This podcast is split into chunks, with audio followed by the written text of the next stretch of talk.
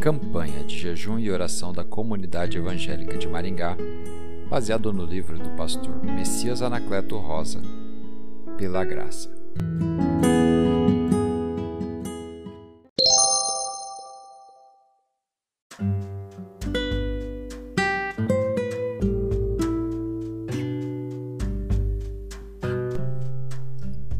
Dia 25 Pela graça, não podemos escondê-la.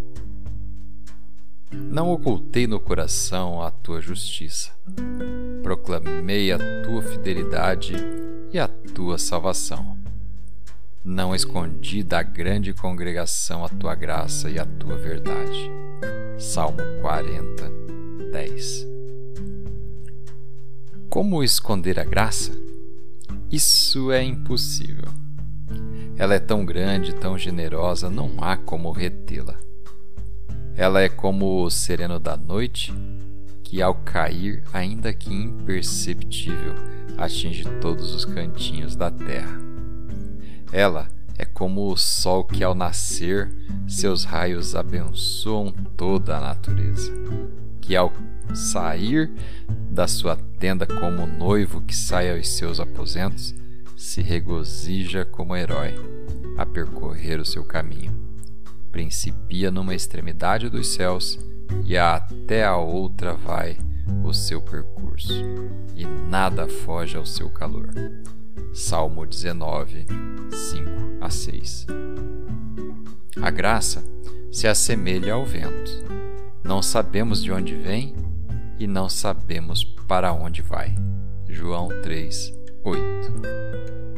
Se descermos até as profundezas da terra e se subirmos aos mais altos céus, se tomarmos as asas da alvorada e chegarmos até as extremidades do mar, ali a graça está.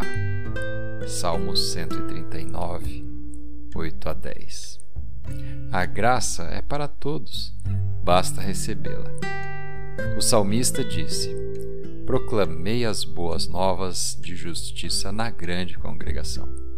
Jamais cerrei os lábios, tu sabes, Senhor. Não ocultei no coração a tua justiça.